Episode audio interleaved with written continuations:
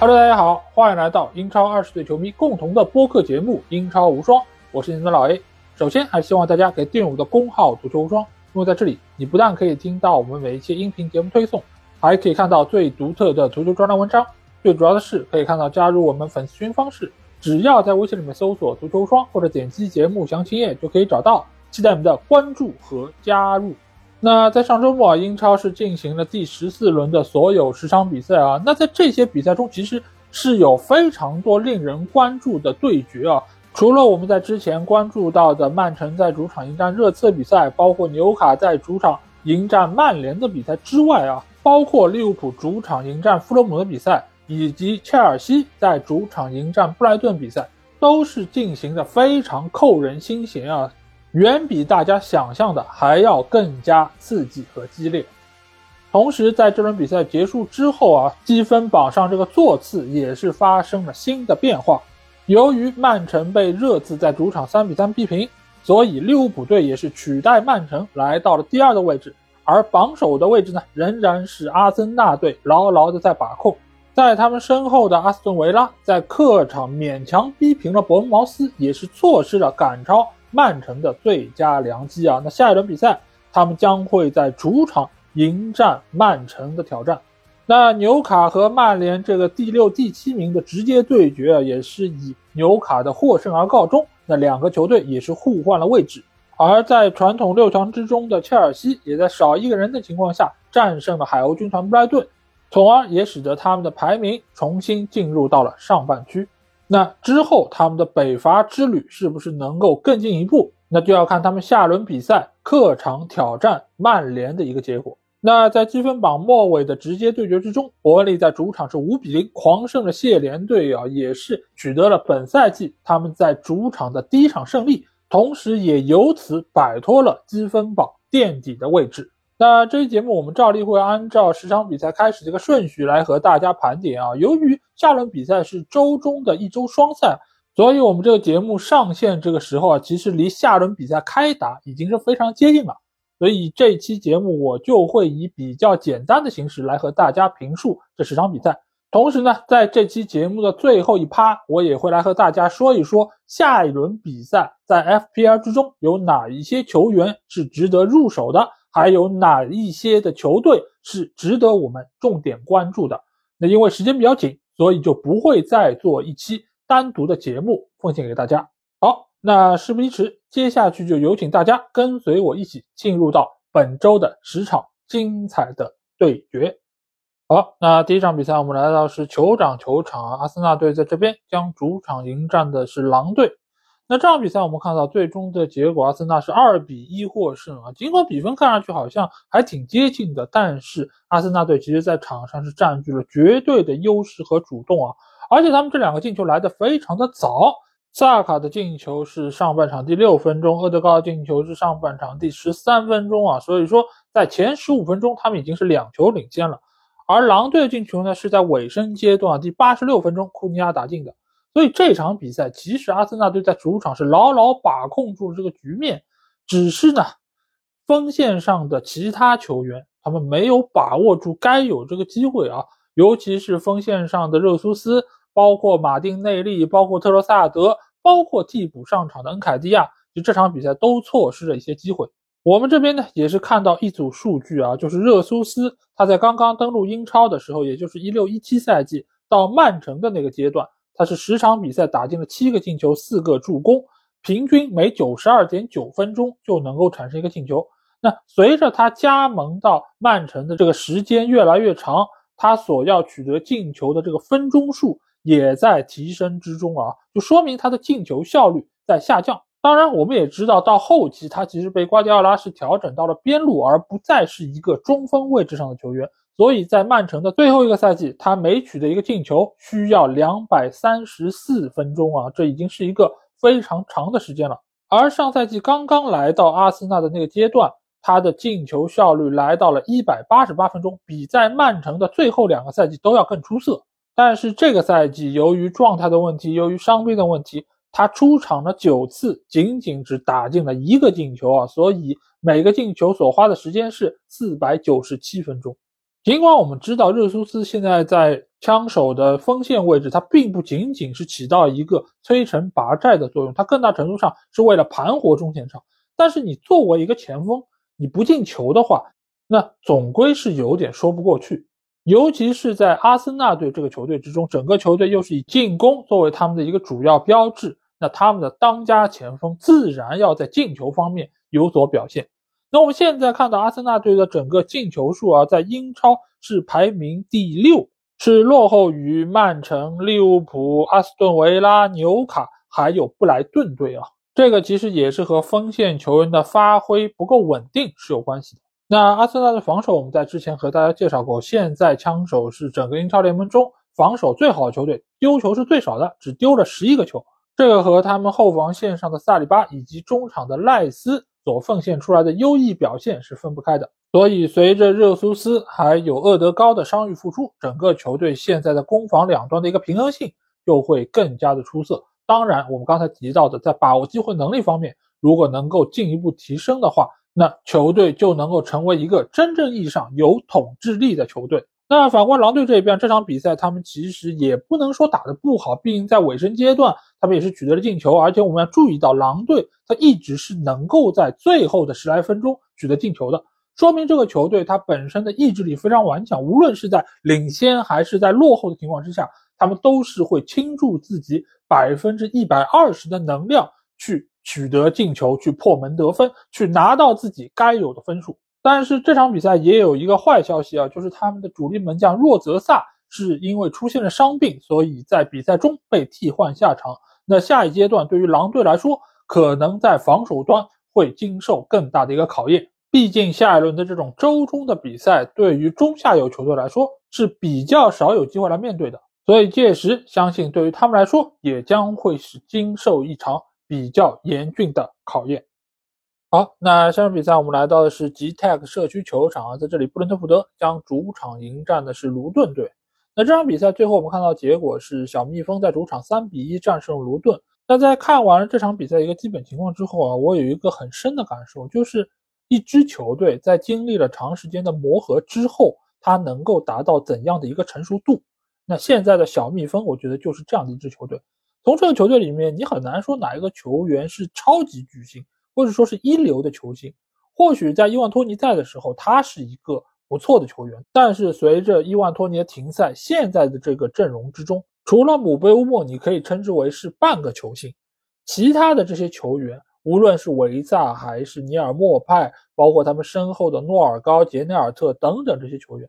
你或许是听到过他们的名字，但是你很难说他们是一流的球星。但就是由这样的一批球员组成的这支球队。现在在英超联赛之中是一个非常稳定的态势，在不断的拿分。在第十四轮打完之后，他们是积十九分，和切尔西同分。布伦特福德是一个怎样球队？切尔西是个怎样球队？两个球队居然是一样的分数，而且净胜球也一样，都是正三个。那这里到底是切尔西买人买贵了呢，还是布伦特福德他们比较会淘货，他们买到了一些性价比极高的球员呢？我觉得都不完全是。切尔西确实是有溢价成分，布伦特福德也确实是买到了一些性价比很高的球员，但是呢，小蜜蜂最主要的原因还是在于这批球员其实从在英冠的时候就开始磨合，而且托马斯弗兰克把整个球队的体系捏合的非常完整。即便是这个赛季伊万托尼由于赌球这个风波停赛八个月。但是球队在成绩方面其实没有受到太大的影响，因为现在第十一的这个排名就和大家对于他们的预期是一样的，也和他们前两个赛季所取得的成绩是差不多的。而且从他们的进球数和失球数方面来看，也是差不多英超中游的这么一个水准。而且这场比赛他们对卢顿打进那三个进球，也是体现了他们不同的风格。第一个球呢是前场反抢之后取得的进球，第二个球呢是通过定位球所打进的。第三个球呢，是在阵地战的进攻之中，依靠球员的个人盘带能力所取得的。所以你可以看到，小蜜蜂这个球队，它的这个武器库中啊，是十八般兵器，样样都有，而且样样都耍的不赖。那这样的球队，就是我过往一直说的，就是整体性非常好的一支球队。而且我们也可以看到，尼尔莫派，对吧？在布莱顿队前锋线上用的也不顺手。那来到埃弗顿队用的是更加糟糕，但是回到他曾经的母队布伦特福德之后，这场比赛就取得了进球，而且这一段时间他在队伍中间的这个作用发挥是越来越明显。一方面呢，或许是之前那几支队伍不知道如何将他的能力最大化；另外一方面呢，也是托马斯·弗兰克比较会知人善任，他知道尼尔莫派适应怎样的体系，如何使用它能够将它的作用最大化。所以我认为啊，如果英超联赛想要在未来的发展上能够更进一步的话，那就是要让中下游的球队有更多像布伦特福德这样的队伍。也就是说，你如果比我强，那你就战胜我；但是你但凡能有一点打盹的时候或者走神的时候，哎，那不客气，我这个小蜜蜂就要在你的屁股上叮上一下。所以有时候吧，你看有一些队伍，他其实也没花多少钱，但是球队被运营的有声有色。这个呢，就是俱乐部管理的艺术。那我们再来看一看他们的对手卢顿队啊，其实卢顿这场比赛打的还是不错的，在防守方面也是相当的顽强。因为我们之前也说到过，他们在最近一段时间里面，尽管他输的比赛不少，但是呢，整体的丢球数其实并不多。真正你要说丢两个以上，其实算上这一轮也仅仅只有四场比赛。所以球队在防守端的这个执行力还是相当不错。罗伯·爱德华兹对于整个球队的调教也是有自己的一套方式方法，所以呢，也是让他们成为了这三个升班马球队中目前积分最高的球队。所以我们一直说啊，有钱能够解决很多的问题，但是呢，有钱有有钱的活法，没钱有没钱的活法。你没有钱还能够把一个俱乐部运营的有声有色，那才算是真本事。所以我相信，在这个赛季，如果卢顿队最终能够保级成功，那我觉得他们这个成就不亚于那些豪门俱乐部拿到英超冠军啊，所以在这里也是希望布伦特福德还有卢顿都能够在之后的比赛中展现出越来越好的竞技状态。好，那下场比赛我们来到是特夫摩尔球场，在这里伯恩利将主场迎战是谢联。最后这场我所谓的在英超进行的英冠比赛啊，伯恩利在主场终于是拿下了一场胜利，五比零。狂胜了谢联队啊！赛后伯恩利整个球队像过年了一样啊，包括他们主场这些球迷都陷入到了疯狂。但是我不得不说啊，这场比赛其实两个球队的实力差距并没有那么大，因为过往在英冠的时候，伯恩利也是要比谢联略强，而且经过夏窗的整个的引援之后，伯恩利的实力其实是要比谢联要更强一点的。但是呢，你比谢联强，并不代表你能够在英超里面。有很强的竞争力，所以这两个球队，你可以把它理解为是一个考了二十分的朋友在面对一个考了十分的朋友。他尽管二十分比十分是要多了一倍，对吗？但是你放到众多有六七十分，甚至于八九十分，乃至于九十五分以上的这些球队，同一个班级里面，那你仍然是一个非常差的学生。那这场比赛之所以能够打出一个大比分，我觉得有几方面的原因啊。一方面当然是。和伯恩利的主场氛围有关系，因为像这些实力并不是特别强的球队，主场给予他们的优势所占到这个影响力就会更加的强一些。所以伯恩利在这场比赛中，从第一分钟开始，他们就打起了精神，他们就有无限的动力在激励他们往前走。在比赛进行到第一分钟，其实准确来说是第十五点八秒的时候，伯恩利就取得了一个进球，这个球是来自于他们的前锋杰伊罗德里格斯。关于这个进球啊，其实还有一个非常有意思的记录啊，就是在英超最快的十五个进球中，杰伊罗德里格斯他有两个啊，一个就是这一轮他面对谢联打进了这个十五点八秒的进球，另外一个呢是在十年之前他在代表南安普顿出战的时候，面对切尔西打进了一个十三点六八秒的进球啊。所以在这里，我们称他为一个快枪手，我觉得是再合适不过。那这个进球一旦产生，再加上伯恩利的主场氛围，这场比赛的一个基调基本上就被定下来。那伯恩利的第二个进球，我觉得是非常体现谢联队目前问题的，因为这个球是从边路打了一个长传，找到了伯恩利的边锋球员拉尔森，这个球拉尔森是反越位成功，但是这个球他其实在边线附近。离球门还挺远的，但是他凭借自己的速度往中路突。照理来说，你如果遇到一个防守比较成熟的队伍，他的中卫应该往这儿靠过来，来阻挡一下他的行进路线，同时呢，来逼一下他，逼迫他出现失误等等。但是这个球我们看到，在他身后的边后卫球员追不上他，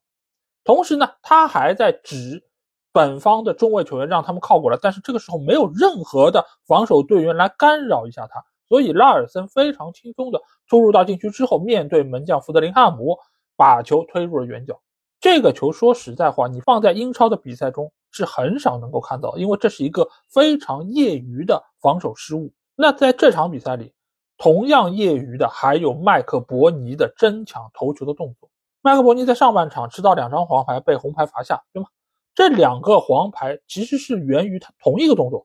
就是在争顶头球的时候，他把自己的手臂给架起来。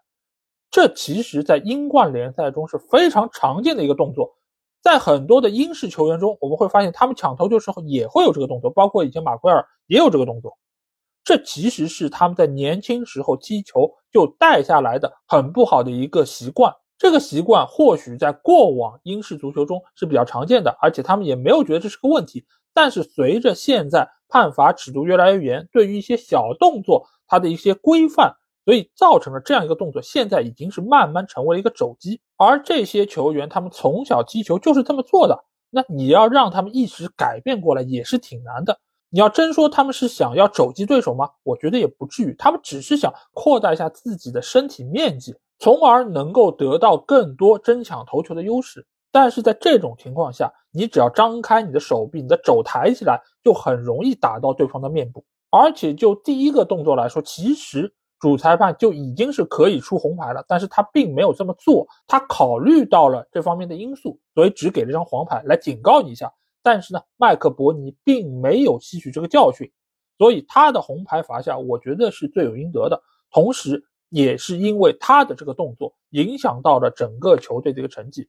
或许他不下场，谢联队也未必能够扳平比分，甚至于反超比分。但是他在场上，最起码球队不会落得一场零比五的大败。那最终，伯利队又是取得了第三、第四、第五个进球，而且球队在第七十七分钟的时候就换下了杰伊罗德里格斯、克莱奥肖、阿姆多尼等等这些主力球员，他们居然轮换了。他们都在为下一轮周中进行的双赛在进行准备了，所以这场比赛我觉得是完全纳入到了伯恩利的掌控之中啊。但是你要真说伯恩利这场比赛比之前有了本质的提高吗？我觉得完全没有啊。而且他们下一轮面对狼队，我觉得他们大概率还是要输球的。这个当然不是因为这场比赛他们五比零大胜谢连败了人品啊，而是整个球队他们确实还是只有二十分的这么一个成绩。但是那又怎么样呢？赢了就是赢了，这场胜利也让他们是摆脱了积分榜垫底的位置，能够乐呵两天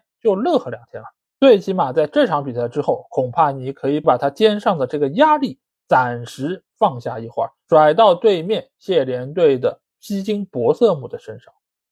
好，那下场比赛我们来到是城市球场，在这里诺丁汉森林将主场迎战是埃弗顿队。那这两个球队都是身处下半区啊，所以他们的直接对决。其实也是非常的关键啊，尤其对于埃弗顿队来说，他们已经是被扣了十个联赛积分，所以现在面对每一个中下游的队伍，都是他们拿分的一个好机会。好在最后他们在客场是一比零战胜对手，拿走了三分啊。那这趴呢，主要聊两个球员吧，一个就是麦克尼尔啊，他也是这场比赛打进埃弗顿队唯一进球的这个球员，而且这场比赛我们看得出来，他的竞技状态是非常好的。麦克尼尔这个球员过往在伯恩利的时候，其实我就比较关注他，毕竟他也是前曼联青训出产的球员嘛。他可以说是那一个操戈队伍里面技术能力最好的球员，你也可以称之为是有带球能力球员里面射术最好的球员，你也可以说是会射门的球员里面带球能力最强的球员。那他现在来到了埃弗顿队，而且主教练又是换成了前伯恩利队的主教练肖恩戴奇啊，也就是他的恩师。那他在球队里面的作用就会变得愈发的重要，而且他的带球突破能力，他的技术能力在埃弗顿队内也算是最好的之一。这个其实从他这场比赛打进那个进球就可以看得出来，把球卸下来之后，调整到了一个最舒服的位置，抽出了一脚又快又准的射门，直接是挂死角而入。这个球其实角度并不大，但是他能够找到最准确的那个射门的线路，本身已经说明了他的一个技术能力是非常好的。而且这场比赛除了这个进球之外，上半场他还有过一次小角度的射门，已经是骗过了对方的门将，但是呢被回防的穆里略在门线上解围啊。那这一趴要聊的第二个球员呢，就是森林队的穆里略啊。穆里略他放在森林队这个阵容之中是非常显眼，因为他身材非常的魁梧，而且很强壮，看上去有一点点像《速度与激情》里面的 Van Diesel 的那个角色啊。所以每次在镜头里面出现他，我都会印象非常的深刻。而且他现在在中后场的整个这个作用非常明显。这场比赛除了解围了麦克尼尔的那个射门之外啊。他在进攻方面其实也是非常有贡献的，他的一脚长传球是很准确的，而且他的带球突破射门也是现在森林队非常重要的一个方面。因为我们知道，在两个边路有阿兰加有吉姆斯怀特，但是在中路呢，其实缺少这样一个能够带球推进的球员。那穆里略在森林队之中，某种程度上就是填补了这样的一个空白。那除了这两个球员之外，这场比赛其实还有一个争议点。那就是森林队的叶芝啊，在禁区之内被杜库雷拉倒，但是呢，裁判并没有判罚点球啊，这个也是在赛后引起了史蒂夫库珀非常大的一个不满。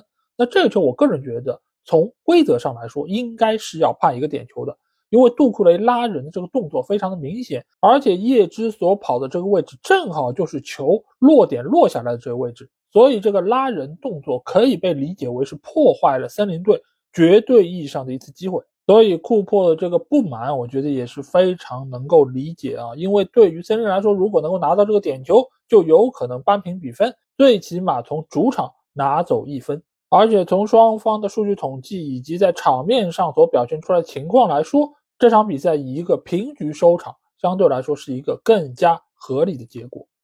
好，那下场比赛我们来到是圣詹姆斯公园球场，在这里纽卡将主场迎战是曼联。这场比赛在赛前也是受到了比较多球迷的关注啊，因为这算是 Big 七中的两支球队，那他们的直接对决自然也会比较引人关注。而且这两个球队在赛季开始的那个阶段表现都不是特别好，但是这一段时间啊，他们是处在一个回升的过程中，尤其是曼联啊，在十一月的三场比赛中是取得了全胜，滕哈赫也非常有可能是拿到月最佳教练的这么一个头衔。但是呢，也有人说，因为十一月他们所遇到这些对手相对来说是比较容易的，所以取得三连胜的成绩也不是特别值得骄傲。那看一下十二月份，在面对众多的比赛，还有众多比较强劲对手的情况之下，曼联是不是能够交出一份让人满意的答卷呢？那自然最终的结果也没有出乎大家的意料啊，在客场是零比一输给了纽卡。这场比赛其实比起这个比分来说，场面上的全面溃败，或许是曼联球迷更无法接受的一个情况啊。全场比赛，纽卡是有二十二脚射门，而曼联只有八脚。纽卡有四脚是打中门框范围，而曼联只有一次啊。所以这个在数据上全面的碾压，也让这场比赛其实早早的就失去了悬念。除了戈登所打进那个进球。特里皮尔的那脚直接任意球也是造成了极大的威胁，包括伊萨克在门前也是错过了必进球的机会。要说呢，只能说纽卡的球员他们在把握机会能力方面还是有所欠缺啊，否则这有可能又是一场屠杀。尤其在两个边路方面，这场比赛纽卡是全面的压制住了曼联。以往我们知道，曼联其实是以打边路见长的，无论是哪一个年代，哪一个主教练带队，其实曼联在边路的这个进攻。都是非常有威胁的，对吧？从早年的贝克汉姆到吉格斯，到后来我们有过阿什利杨，有过巴伦西亚，再到现在我们有拉什福，所以曼联的边路一直是他们通往胜利非常重要的两条捷径啊。但是在这场比赛中呢，我们可以看到纽卡的两个边路，特里皮尔还有利弗拉门托，一次又一次的冲击着曼联的两个边后卫，再加上之前还有戈登，还有阿米隆。基本上就是把曼联压制在半场，难以动弹。相比于球队在场面上的不占优势，我觉得在赛场之中，滕哈赫和马夏尔以及拉什福之间的这个互动，我觉得是更加让我关注的。尤其是马夏尔在比赛中和场边的滕哈赫是有过一些意见交流，从他们肢体语言我可以看得出来，双方在一些问题上似乎是有意见上的分歧。而拉什福呢，似乎在场上对于整个技战术的执行方面也并不是特别的尽心尽力，所以他们两个在六十分钟的时候就被霍伊伦还有安东尼换下。那从这方面似乎可以感受得到，在更衣室内部似乎是有一些不和谐的声音在暗流涌动。尽管现在应该还没有到了爆发的这么一个阶段，但是这种趋势其实已经是值得让大家关注。因为在曼联这个俱乐部，说实在话，在过往这么多年，我们都知道这管理层对于球员以及主教练之间的这么一个态度是怎样的。曾经这个球队开过一个非常不好的头，那就是主教练在和球员之间发生矛盾的时候，他们居然选择支持球员而不是主教练。这也使得之后的历任主教练，你要不就是夹着尾巴做人讨好球员，要么就是和球员对着干之后草草的被解职。如果一支球队里面的球员他知道我对你主教练不满意，你是没有办法拿我怎么样的时候，那这个时候主教练就完全是一个摆设。你对球员提出任何的要求，无论是技战术上的还是纪律方面的，球员都可以无视你。因为他知道自己在俱乐部这儿是最大的，因为我代表的是球队的资产，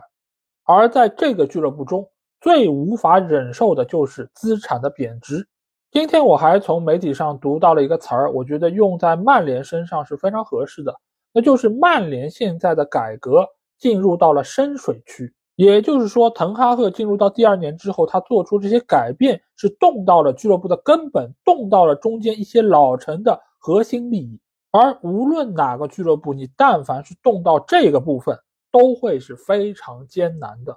就像有一些主教练，他第一年带队成绩往往是不错的，但是到第二年乃至第三年，就可能没有办法再有新的突破了。这个就是因为俱乐部一些深层次的核心东西，你是没有办法改变的。毕竟技战术这个东西，你还是比较表层的，而且技战术想要成功的核心是在于球员能不能全情投入来执行你的这个技战术。他用心和不用心，或者说用心几成，其实是完全不一样的，也就直接决定了你主教练的成与否。球队中的每一个球员，理论上来说都是职业球员。但是这些职业球员，他们真的像他们的名字一样那么职业吗？其实并不是这样，人都是有惰性的。如果你可以不职业，还能够拿到很多的钱，还能够有名誉，那为什么要职业呢？一个好的集体，它是能够通过一套规章制度，让每一个球员不得不职业。但是一个不好的体系，它会让每一个球员他内心人性的这个阴暗面。慢慢的展现出来，人的惰性也就展现了出来。最起码，我从这场比赛中，我看出了部分的球员，他们并不是尽心尽职的来为球队效力，他们对不起身上的这套球衣。有些人他尽管讨厌，但是最起码他们知道拿钱办事儿。但有一些人呢，拿了钱不但不办事儿，还砸锅骂娘。照我说，这些人就应该赶紧滚出俱乐部。因为这些人如果不走，再有新的球员进来，他们也一样会被这样一个乌烟瘴气的更衣室所腐蚀、所污染，整个球队就再也没有出头之日。所以这也是为什么我对于滕哈赫加强俱乐部纪律管理这方面是完全支持的。有些人还说滕哈赫完全不懂管理的艺术，你就知道用大棒去面对这些球员，他们怎么可能听话？他们都是一批孩子啊，等等。但是曼联这个俱乐部，说实在话，你不用大棒根本不行，而且大棒我个人觉得都不够，因为这些人这些毒素已经是深入了俱乐部的方方面面，已经是深入骨髓了。你不用一些极端的手段，根本没有办法能够解决。你用一些缓和的药，你只能像索尔斯克亚一样，根本治标不治本，甚至于有时候连标都不治。那长此以往能够有什么改变呢？只能是在这种恶性循环之中不断的轮回。所以这场比赛我看得很糟心，但是比这个更糟心的是意识到这个俱乐部离真正走出泥潭还非常的远。好，那这场比赛我们来到是活力球场啊，在这里伯恩茅斯将主场迎战的是阿斯顿维拉。最后这场比赛啊，两个西班牙教练的直接对决是以二比二的比分握手言和。这个对于很多球迷来说，觉得哎，博茅斯厉害啊，居然主场能够逼平维拉。但是如果是看了这场比赛，朋友应该会知道，维拉能够从这里拿走一分，已经是非常运气了。因为打得更好的绝对是伯恩茅斯这一边啊。我们可以来看一组数据，那就是最近三轮比赛伯恩茅斯和他们之前十一场比赛的一个数据对比。在控球率方面，他们是从百分之四十一提升到了百分之四十七，而每场比赛的射门比之前是高了差不多一倍左右啊。而面对对方的射门呢，则是要低了一倍，从十七点七到了九点七。而在预期进球方面，从原来的一点零五到了二点五，是翻了一倍有余。而预期失球方面，从原来的二点一七到了零点七一啊，只有原来的三分之一。所以这三场比赛的发挥比之前有了很明显的提升。而且这三场比赛的对手有纽卡、有维拉这样的中上游强队，所以呢，这组数据其实还是相当有说服力的。这中间一个非常明显的人员变化呢，就是他们右边路的塔瓦尼尔，还有左边路的塞门约这两个球员在边路的突破能力，他们的速度是非常出色的，所以呢，也能够对于对方两个边后卫身后的空当进行有效打击。这场比赛，塞门约打进了伯恩茅斯第一个进球。这个球员从上赛季来到球队之后，其实就引起了我的关注，因为他所打的第一场比赛，其实发挥就相当出色，尽管没有进球。但是在场上的跑位以及带球能力，我觉得是远远高于伯恩茅斯其他球员的。但是呢，他和很多的所谓过人王有一样的毛病，就是带球过人猛如虎，但是你一到射门呢，偏离目标两万五。但是在这个赛季，尤其是伊劳拉来到球队之后，塞门约在射门的准心方面有了很明显提高。我们还记得他在打利物浦的那场比赛中就取得了这赛季的第一个进球，在这场对维拉比赛中，他也有所斩获。所以现在呢，他已经是成了伯恩茅斯左边路非常重要的一个球员。而且我发现啊，这个礼拜似乎有好几个球员在进球之后都是用了这种什么武林人士抱拳这个动作啊。塞门约进球之后用了，然后尼尔莫派也是用了这样一个动作。我不知道是不是在英国当地最近有什么中国的武侠电影或者说电视剧在那里上映啊，所以这也是掀起了球员用这种动作来庆祝进球的一种风潮。那除了塞门约之外，我们刚才说到塔瓦尼尔的边路突破也很有威胁。中场的小克里尤维特他也非常的活跃，但唯独他们的当家前锋索兰克，索兰克这场比赛尽管是打进了一个进球，但是他至少浪费了三次绝对的进球良机。如果他能够把握住中间的一次或者两次，那可能上半场就已经杀死比赛了。看到他屡屡错失良机啊，场边的伊劳拉也是无可奈何。那埃梅里这场比赛，他其实做出了和之前截然不同的一个排兵布阵。首先，他没有上卡什，而是用迭戈·卡洛斯搭档孔萨还有保托雷斯，形成了一个三中卫的组合。迪涅呢，则是出现在了左边翼位。进攻线上呢，也没有上迪亚比，而是上了里昂·拜利。蒂勒芒斯也是替代扎尼奥洛出现在了先发阵容之中。维拉队发挥比较好的球员呢，里昂·拜利绝对算一个。上半场是依靠他的个人突破能力是取了一个进球。而且他在中前场的带球是常常造成伯恩茅斯防守队员的犯规。他的个人能力确实很强，但是就是因为他的这种踢法很容易造成受伤啊。另外一方面，锋线位置的沃特金斯这场比赛踢得是非常努力，但同时呢踢得也很痛苦，因为他经常会陷入到对方塞内西以及扎巴尔尼的包围之中。不过最后还是依靠沃特金斯的头球攻门将比分扳平，从客场拿走了一分。但是从这场比赛情况，我们也可以看出，维拉队其实并不像大家想象的那么的无懈可击啊！尤其是他们的防守端，拥有像马丁内斯这样的门将，居然还每场比赛都丢球。这赛季打到目前为止十四场比赛，他只有两场比赛能够保持零封。那面对的是两个蓝色球衣的队伍，切尔西还有埃弗顿啊。所以整个球队的防守其实还是有比较大的问题，这当然和埃米里的排兵布阵是有关系的。他把整个的防守线拉得比较高，经常用造越位的方式来阻止对方的进攻，这是一种很讨巧的方式。但是呢，一旦被对手打穿，对手进球的概率就会很高。所以这也是一种很搏命的赌博方式。你当然可以说风险越高，收益越大，但是呢，这个只是对比他更弱的球队才有用。你遇到比他更强的，比如说下一轮他们在主场面对的曼城，你如果再用这种战术，就很有可能被对手打穿。所以维拉队如果想要在原有的基础上更进一步的话，那在这方面我觉得还是要做出更多的改变。不过对于他们来说，下轮比赛也有个好消息啊，那就是罗德里还有格里利什都将因为累积五张黄牌而停赛。而我们知道，在这个赛季，曼城队缺少罗德里的三场比赛全部输球。那届时看看两个球队能够给我们奉献出怎样的精彩对决吧。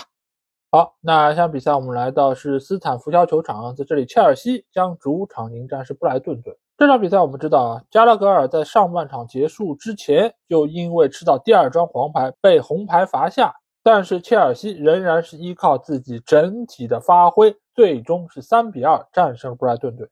所以在看完这场比赛之后啊，我给他们一个评价啊，那就是两翼猛，中路稳，曼联下轮要懵，滕哈可能要滚。那这句话免费送给各个乐子人，不谢。这场比赛，切尔西的两个边路发挥的是相当出色。左翼的穆德里克，他突破能力非常强，而且切尔西所打进的第三个进球，也就是那个点球，就是通过穆德里克的奔跑所拼抢得来的。那右路的斯特林自然不必说，他的突破能力、他的传中能力都是相当强。这场比赛，切尔西其实有多次有威胁的进攻，都来源于这一侧。我们再联想到这一轮曼联打纽卡那场比赛，被对方的两个边翼给压制，那打切尔西呢？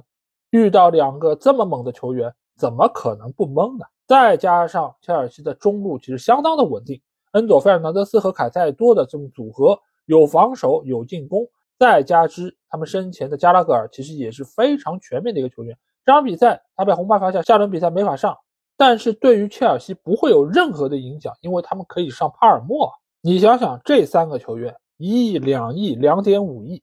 曼联的中场怎么比？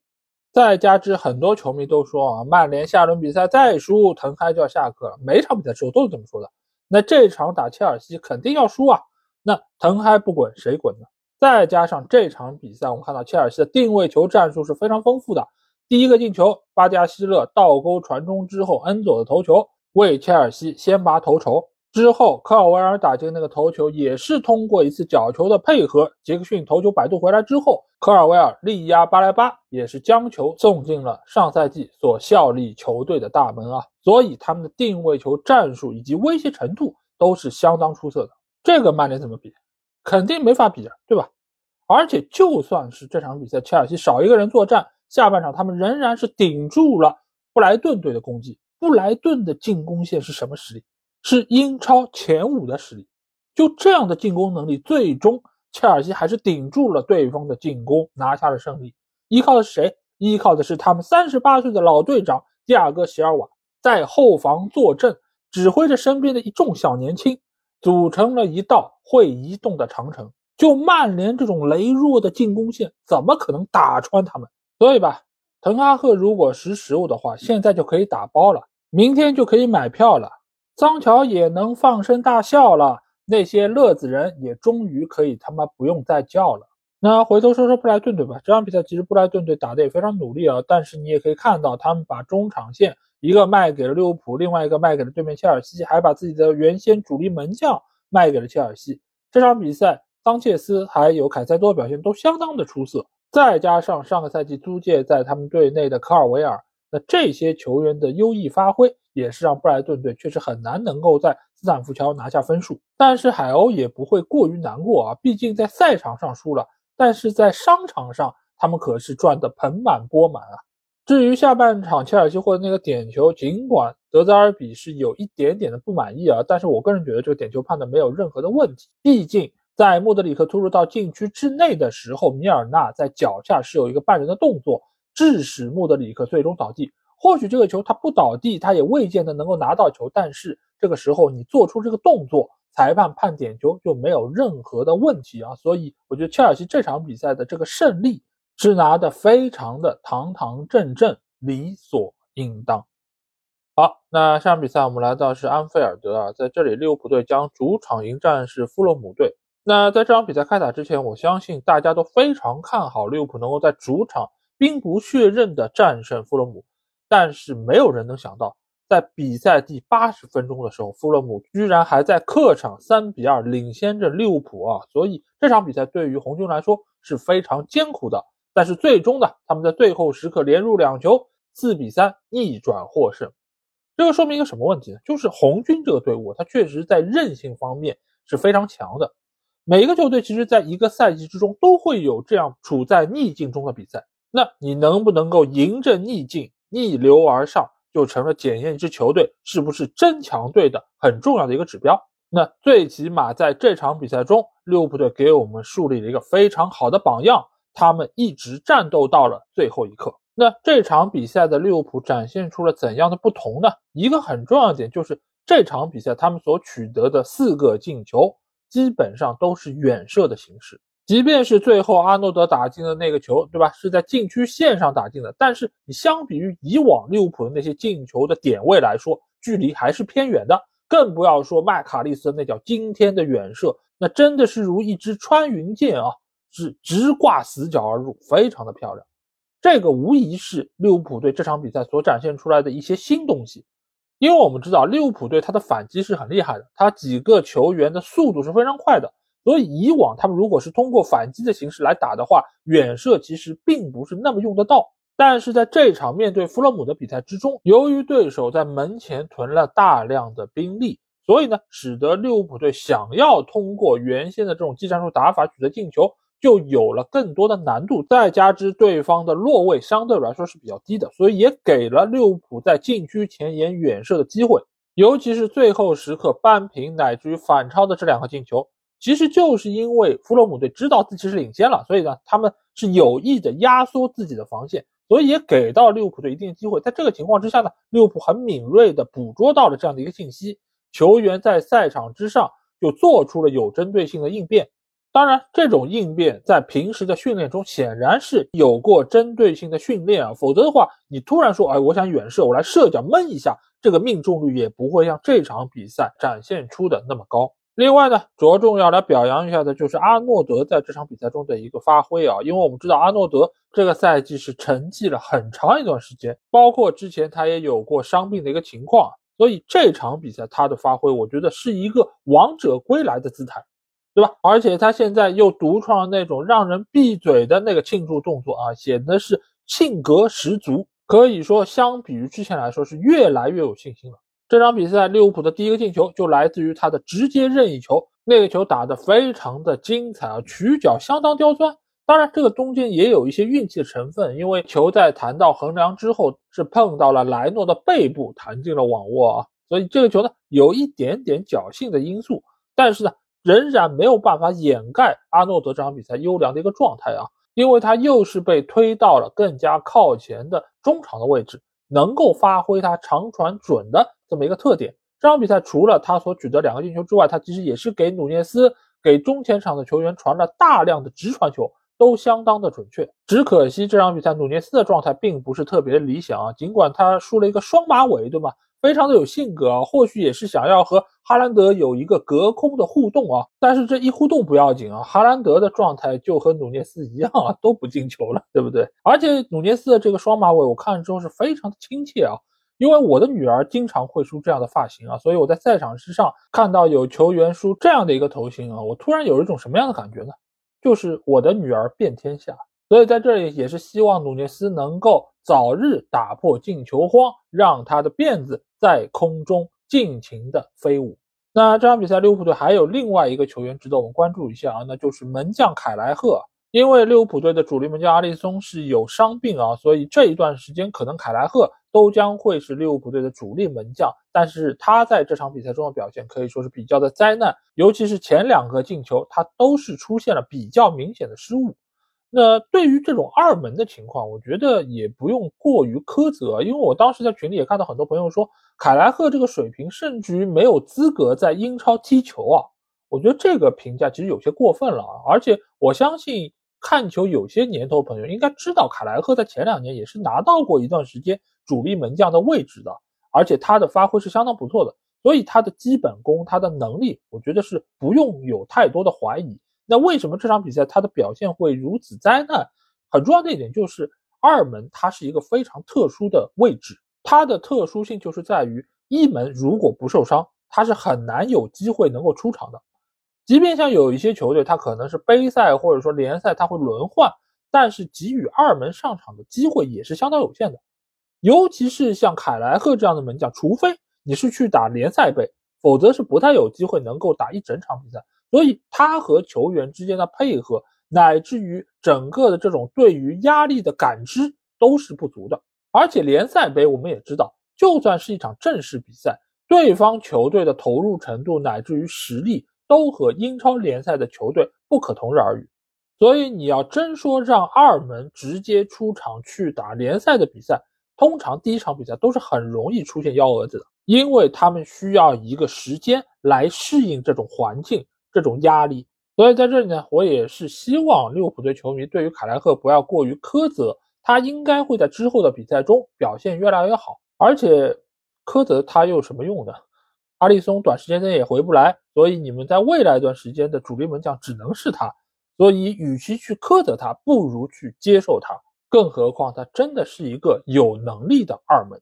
那再来说说富勒姆队。弗勒姆队在这场比赛中所展现出来的拿分的决心啊，我觉得是非常的坚决。他们在安菲尔德用自己的奔跑来弥补实力上的差距，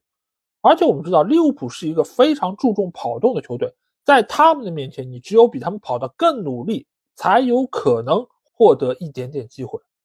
但是弗勒姆在这场比赛中，他们明知道获胜拿分的概率并不是那么高，但还是全力以赴。这场比赛表现比较出色呢，是左边路的威廉、佩雷拉，还有伊沃比等等这些球员，他们充分利用了利物浦右边路的这么一个空当位置啊，是多次进行了突破，也是拿到了很多的机会。所以从这一点其实也可以看出，利物浦现在在后防线上其实还是存在相当程度的隐忧，尤其是你如果想要使用阿诺德的进攻属性，那在防守方面你可能就要承担更多的风险。这场比赛当然克洛普是赌赢了。但是下一场比赛呢，如果不及时把这个漏洞给堵住的话，那联赛进入到中下阶段，尤其是进入到争冠那个阶段时候，那这个问题可能会被进一步的放大。所以逆转获胜固然值得庆贺，但是利物浦，我觉得根本不应该有这样的惊险时刻，不是吗？好，那下场比赛我们来到是伦敦碗球场啊，在这里，西汉姆联队将主场迎战是水晶宫队。那这场比赛我们看到最终比分是一比一战平啊，就说明两个球队其实是旗鼓相当。其实从我们对于这两个球队的概念上来说，西汉姆联队应该是略强一点，而且他们也是主场作战。这场比赛其实从最后的数据上来看，确实是铁锤帮略微占据优势。那这个优势是怎么建立起来的呢？一方面是这场比赛，假如的鲍恩是所谓带伤坚持啊。因为之前他去到英格兰队报道的时候，就是说他的膝盖是有问题，所以他是提前从国家队回到了俱乐部，而且他也是对于膝盖进行了扫描。所以呢，上轮比赛他其实并没有打，但这轮比赛呢，他是出现在了大名单之中，而且是先发上场。有传言说呢，是俱乐部觉得这个时候你如果假如说鲍恩不上，那球队的实力会有比较明显的一个影响，所以呢，还是让他带伤坚持。但是呢，这场比赛我们看到最终的结果，他的发挥并不是很理想。所以有时候呢，球星固然重要，但是一个健康的球星才能够发挥出他们最大的作用啊。那这场比赛最终进球的呢是库杜斯，库杜斯最近的这个状态确实是相当的出色和理想，而且他现在所打这个位置呢，就是过往假如就鲍恩所打这个右边路的位置。那这场比赛他是接曹法尔的传中之后，把球打入到了右下角啊。那这个球他之所以可以打得这么轻松呢，一方面当然是因为打在了对方中卫球员的脚上之后有一个变向，另外一方面呢，就是最近一段时间水晶宫队其实也是遭受了比较明显的伤病，尤其是他们后腰位置上的杜库雷的伤势是相对比较严重，可能会伤缺好几个月的时间，所以他的缺阵对于水晶宫的防守方面确实是有比较大的一个影响，而且库杜斯这个球所打门的位置也正好是原先杜库雷的一个防区。所以呢，这个球让库杜斯打的也是非常的轻松啊。那除了杜库雷之外呢，水晶宫另外一个伤病号就是他们左边路的埃泽啊。那埃泽的受伤对于整个水晶宫的进攻线确实是一个比较大的影响。那从这场比赛中，其实我们也可以感受得到，因为水晶宫这场比赛其实没有什么太好的机会，他们唯一的那一个进球，其实某种程度上也是西汉姆联队送给他们的。那是西汉姆联队中卫球员的一个回传啊，被对方的前锋爱德华断下。爱德华带球突入到禁区之后，闪开了一个角度，把球打进了死角。这个进球角度倒是和库杜斯那个角度是一模一样啊。所以相信莫伊斯看到这一幕的时候也是要气炸了啊，因为这种低级的失误让这场比赛的三分变成了一分啊！没有什么事情比这个更加让人郁闷的。所以归根结底呢，还是西汉姆联队这个球队，他的板凳深度不太够，所以呢，造成了他们双线作战情况之下，球队的发挥稳定性就是比较不足。否则也就不会急急忙忙的让贾勒德·鲍恩带伤来参加比赛。那至于水晶宫呢，无论是这个球员的储备，还是目前阵容的一个厚度来说，他们也只能应付一周一场比赛的这么一个强度。不过好在老帅霍奇森他的经验也比较丰富，他对于球队的情况也相对比较了解，所以他也能够最大程度发挥目前这批球员的能力，所以他们也能够在现在的英超联赛之中，依靠这个老帅。带着这批老油条的球员，以最经济实惠的方式拿到联赛积分，最终早早的保级成功。这个就是水晶宫在英超联赛的生存之道。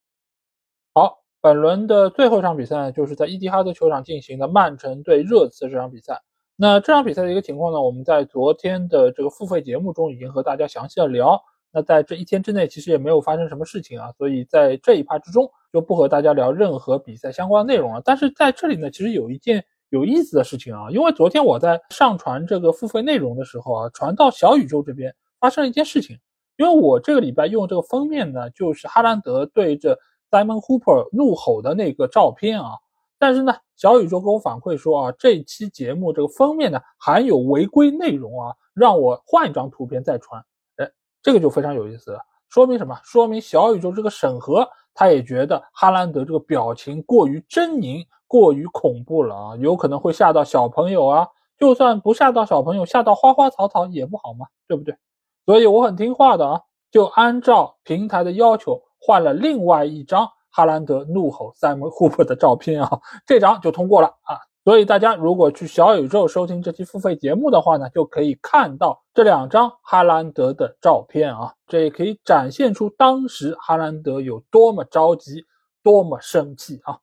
那这期节目的最后呢，就像我节目开头说到的，我会和大家简单来聊一聊下一轮 FPL 的这个换人的调整以及比赛的分析啊。那我们一场场来看吧。这轮比赛第一天进行两场比赛啊，就狼队对伯恩利，卢顿对阿森纳。那狼队这场比赛，我个人觉得在主场迎战伯恩利呢，他们是有比较大的一个可能性能够获得胜利的。因为伯恩利我们刚才也说到了，他尽管是五比零大胜谢联，对吧？但是其实球队发挥并没有任何的改变啊。那来到莫里纽克斯，我觉得狼队的进攻球员还是能够有比较大上分的可能性啊。尤其他们最近一段时间黄喜灿的发挥，包括前场库尼亚的发挥，我觉得都是值得大家信任的。而且如果你的队伍之中有狼队的防守队员，我觉得也不妨可以派他们上场。尽管上轮比赛若泽萨是有伤病的情况，比赛期间就被换下，但是从相关的新闻我们发现啊，若泽萨这个伤似乎并不是很严重，所以狼队的这个防守强度应该不会受到比较大的一个影响。那第二场卢顿对阿森纳呢？我觉得是对于阿森纳一个重大利好，因为首先阿森纳他的后防线的实力是比较强的，而且他们这赛季客场的表现要比主场甚至更好。所以这场比赛，我觉得是可以对于所有的阿森纳的这个球员都有所期待。比如说前场的萨卡，比如说厄德高，比如说后场的萨里巴、加布雷尔、金琴科等等，我觉得都可以把他们派上场。而且周中的这个比赛有一个怎样的独特之处，就是有欧战任务的球队，他们的状态会比较好，因为他们已经非常适应周中有比赛这么一个节奏，球员的状态啊，包括教练的调整啊，都会比较有经验。而像卢顿这种单线作战的球队，他们已经比较习惯一个礼拜只打一场比赛，所以呢，在周中有这种强度比较高的联赛，他们的状态调整可能会是个问题。所以呢，阿森纳的球员是可以重点关注的。那下一场布莱顿对布伦特福德啊，这场比赛我觉得还是要寄希望于双方的进攻球员，因为布莱顿我们知道这个赛季的防守非常的糟糕，而布伦特福德呢，这场比赛又是客场作战啊。所以我觉得把注意力放在双方的进攻球员身上会是比较好的一个选择。那布伦特福德这一边呢，姆贝乌莫、维萨，乃至于上轮比赛进球的莫派，我觉得都是可以派他们上场的。而布莱顿队这边呢，由于他的轮换比较多，所以你要说哪一个球员一定会有发挥，一定会是首发上场，所以就比较难讲。那比较好的选择呢，就可能是他们边路的埃丁格拉，或者是最近状态不错的若昂佩德罗。我觉得这些球员是可以关注一下。那下轮比赛是水晶宫对伯恩茅斯啊。水晶宫这场比赛是主场作战，但是呢，现阶段水晶宫的这个状态我觉得是比较一般的，尤其是他们左边路的埃泽处在伤病之中，后腰位置杜库雷也是在伤病之中，所以球队在进攻和防守两端似乎都有隐患啊。而伯恩茅斯我们知道，他们最近三轮比赛是两胜一平，整个球队状态是很好。而且加上塞门约、塔瓦尼尔，包括索兰克的状态其实都不错，所以呢，这场比赛我会推荐大家上伯恩茅斯的进攻球员。那下场比赛是弗洛姆对诺丁汉森林啊，弗洛姆这场比赛是主场作战，而且他们上一轮客场挑战利物浦的时候状态是不错的。而诺丁汉呢，我们知道他的客场表现是比较一般的，所以这场比赛我更大程度上会信任弗洛姆的球员。但是呢，弗洛姆相对来说属于一个守强攻弱的球队啊，所以这场比赛。就算是分出胜负，我个人觉得进球也不会太多。所以如果有其他更好替代者的话，这两个球队球员可以都不上。那下轮比赛是谢联在主场迎战利物浦，利物浦打谢联，哎，这不就是进攻球员表演的舞台吗？萨拉赫、努涅斯，包括最近状态不错的阿诺德，如果你们有的话，通通派上场。上一轮比赛，谢联是客场零比五输给了伯恩利，坊间已经传闻他们的主教练希金伯特姆有可能要下课。那但是这场比赛呢，还没有完成下课这么个动作啊，所以利物浦完全可以捅上希金伯特姆这最后一刀。毕竟利物浦不是经常干这事儿嘛，就是打着打着把对方教练给打下课了。而且这场比赛你如果对于利物浦队有信心的话，甚至于可以让萨拉赫做队长，那这个上分的效率可能就会变得更高。那下轮比赛是阿斯顿维拉主场迎战曼城啊，这个也是这轮比赛的焦点大战。这场比赛其实我个人有一个预感啊，就是曼城将会终结他们的三轮不胜。尽管有不少人认为维拉队主场很值得信赖，而且他们的状态现在也不错，但是呢，我们可以看得出来，维拉队上一轮比赛打伯恩茅斯的时候，其实已经体现出了球队内部的一些小问题。尤其我们也说到过，维拉队的防守其实并不是那么稳固，因为他们落位很高。那针对像哈兰德这样爆发力很强的选手，就最爱这种打法了。所以呢，我认为在这种情况之下，哈兰德进球上分的可能性就会比较高。但是另外一方面呢，这场比赛我们也知道，曼城队的罗德里还有格林利什是因为五黄而停赛。而在这个赛季，曼城队在缺少罗德里的三场比赛中是全部输球。因此，我尽管是看好曼城能够赢球，但是我不看好他们能够不失球。所以呢，阿斯顿维拉的进攻球员，如果你们有的话，我也是非常推荐可以派他们上场。而曼城这边，哈兰德还有阿尔瓦雷斯，我觉得都是很有可能能够上分的。那下场比赛是曼联在主场迎战切尔西啊，这场比赛我只能说真的很难讲，因为在我眼中的这样一场普通的英超联赛，在很多乐子人的眼中是一场滕哈的保命之战，对吧？因为再输球他就要下课了嘛。而且在今天我还看到了一个新闻啊，就是说现在啊。曼联队半数的更衣室球员已经是在反滕哈赫了，那这一幕不是很熟悉吗？每过几年，我们就能够在报纸上看到相关的新闻，对吧？从早一点的莫耶斯到后面的范加尔、穆里尼奥、索尔斯克亚，都经历过这一切。但是呢，滕哈赫比他们要好一点点，好在哪儿呢？因为只有一半的球员反他，对吧？而不像之前的那几任教练，是所有更衣室的球员都反他们。那这场对切尔西的比赛就非常非常的重要了，就是如果赢了，哎，那反他的那一部分可能就不反了；那如果输了呢，可能原来不反的那一部分也要反他了。所以这场比赛我的看法是什么呢？我觉得曼联是凶多吉少啊。所以如果大家有切尔西球员的话，可以派他们上场，但是我觉得尽量不要派杰克逊这种把握机会能力比较差的球员吧，你就派一点，比如说帕尔默啊，比如说斯特林啊。那他们上分的可能性相对会比较高，而且这场比赛我们知道，里斯詹姆斯还有库克雷利亚都是解禁复出，那球队在进攻方面就可以得到更充分的保证。但是呢，你说切尔西会不会丢球？我觉得还真有可能，而且这场比赛很有可能霍伊伦可以取得他在英超的第一个进球。那回头来看看我说的到底准不准吧。那下场比赛是埃弗顿在主场迎战纽卡。纽卡下一阶段，他的赛程相对来说是比较好的，所以在这边呢，我觉得是可以入一点纽卡的进攻球员。那至于防守球员呢，我觉得可以悠着点儿。你如果原来有，也不见得需要出；但是如果没有的话，我觉得可以不要再入了，因为波普的这个受伤可能会影响到球队的这个失球数。而且既然我这么说了，其实也没有什么必要去入杜布拉夫卡，因为本身纽卡这个防线目前来说就不是处在一个完整体，他失球的概率还是比较高的。而且这场比赛还有一个值得大家关注点是什么呢？就是戈登重返古迪逊公园，我相信一定会在那场比赛中迎来非常大的嘘声。那这个会不会影响他的发挥？我觉得是要打上一个疑问的。因为如果他是一个内心比较脆弱的朋友，那可能这场比赛他就没有任何的发挥，甚至于有可能因此而得牌啊等等。如果他是一个内心很坚强的人，而且他遇到这种逆境会迸发出不一样的状态的话，有可能。他会有更加超常的发挥。那凭大家对于他的认知，你觉得他是怎样的人呢？我觉得可能前者的概率会高一点吧。甚至于埃弗顿队会因为戈登的到来而迸发出不一样的战斗力啊！所以这场比赛，我觉得你要么就上纽卡的进攻球员，要么呢就上埃弗顿队的球员，说不定就会有一场冷门在这里发生。那最后一场比赛呢，是托纳姆热刺在主场迎战西汉姆联队啊。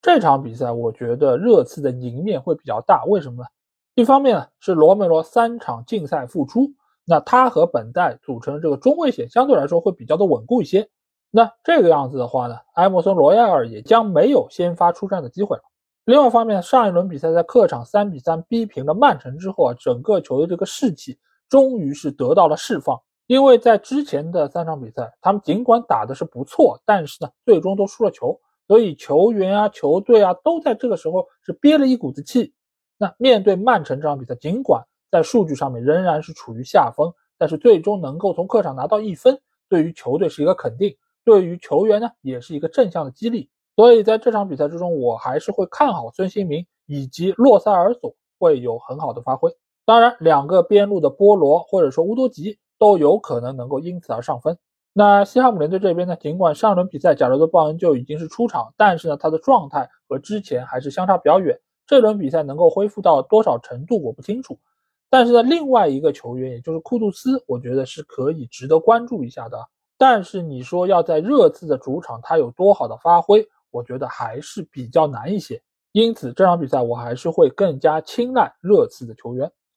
那最后来和大家简单说一说我这轮的一个调整吧。这场比赛我觉得我中前场的几个位置都还是不错的。尽管在看上轮比赛的时候，我已经扬言啊我要把索兰克送掉，但是呢，由于伯恩茅斯下一阶段赛程还可以，所以我还是决定多留他两天。当然，另外一个原因呢，是因为我没有办法拿索兰克去平换伊萨克，所以目前锋线的位置我还是用了哈兰德、索兰克还有沃特金斯的组合。中场方面的五个人选，我也觉得相当不错啊。萨卡、萨拉赫、姆贝乌莫、戈登，其实他们最近的状态都很好。贾罗德·鲍恩呢，尽管因为伤病，他的状态是有起伏，但是呢，为了未来的赛程，我还是会把他放在正中。所以这轮比赛是把他放在第一替补的位置。而在后防线上呢，我一直对于这些球员的构成啊，不是特别的满意，所以这个礼拜我是用了一个名额换了一个后卫。换的是谁呢？就是我之前和大家推荐过的阿森纳队的金琴科枪手。这轮是客场打卢顿，他们不失球的概率相对是比较高的。而且现在阿森纳队又是整个联盟之中防守最好的球队，那金琴科、加布里埃尔、萨利巴其实都是各个玩家非常青睐的选择。而且金琴科他相对来说是有一些进攻属性的。而且我们上期节目也和大家聊到过，阿森纳在面对这种弱队的时候上金琴科的概率会比较高。所以在这一轮呢，我就是会上。金琴科和加布里埃尔两个阿森纳队的后卫啊，希望他们都可以收获零分。那另外一个后卫的位置呢，我上的是拉塞尔斯啊。为什么上他呢？一方面，我觉得埃弗顿队的进攻其实还是存在一些问题啊，所以拉塞尔斯不失球的可能性是存在的。而且另外一方面，我发现最近两轮比赛拉塞尔斯的预期进球还是挺高的，分别是达到了零点三五和零点二二，也就是说，差不多三四场比赛他就可以取得一个进球。所以在这里呢，我是把最后一个名额留给了他。那门将位置呢，我上的是莱诺啊，因为他们是主场迎战森林，布洛姆不失球的概率相对要比客场挑战托纳姆热刺的阿里奥拉要好一点，所以呢，我派了莱诺。那最终在队长方面啊，我选的是哈兰德。为什么我选哈兰德没有选萨拉赫呢？一个很重要的原因是因为哈兰德在客场的表现是相当不错的。而维拉呢，我们知道又是站位比较靠前的一个球队，所以会给哈兰德更多的机会。再加之像明斯这样比较强硬的后卫，这个赛季因伤没有办法出场，所以呢，像保托雷斯啊、迭戈卡洛斯啊，你要扛住哈兰德难度是比较大的。所以我更看好哈兰德能够有所发挥。好，那这就是我这周对于十场比赛的一个看法啊，希望能够某种程度上帮助到大家，也希望大家可以一起上大分。那这期节目基本上就是这样啊。如果你听了我节目有什么话想对我说，欢迎在我们的评论区留言。如果想要和我直接交流，也可以来加我们的群，只要在微信里面搜索“足球无双”就可以找到。期待你们的关注和加入。那这期节目就到这儿。我们下一期的英超精华节目再见吧，大家拜拜。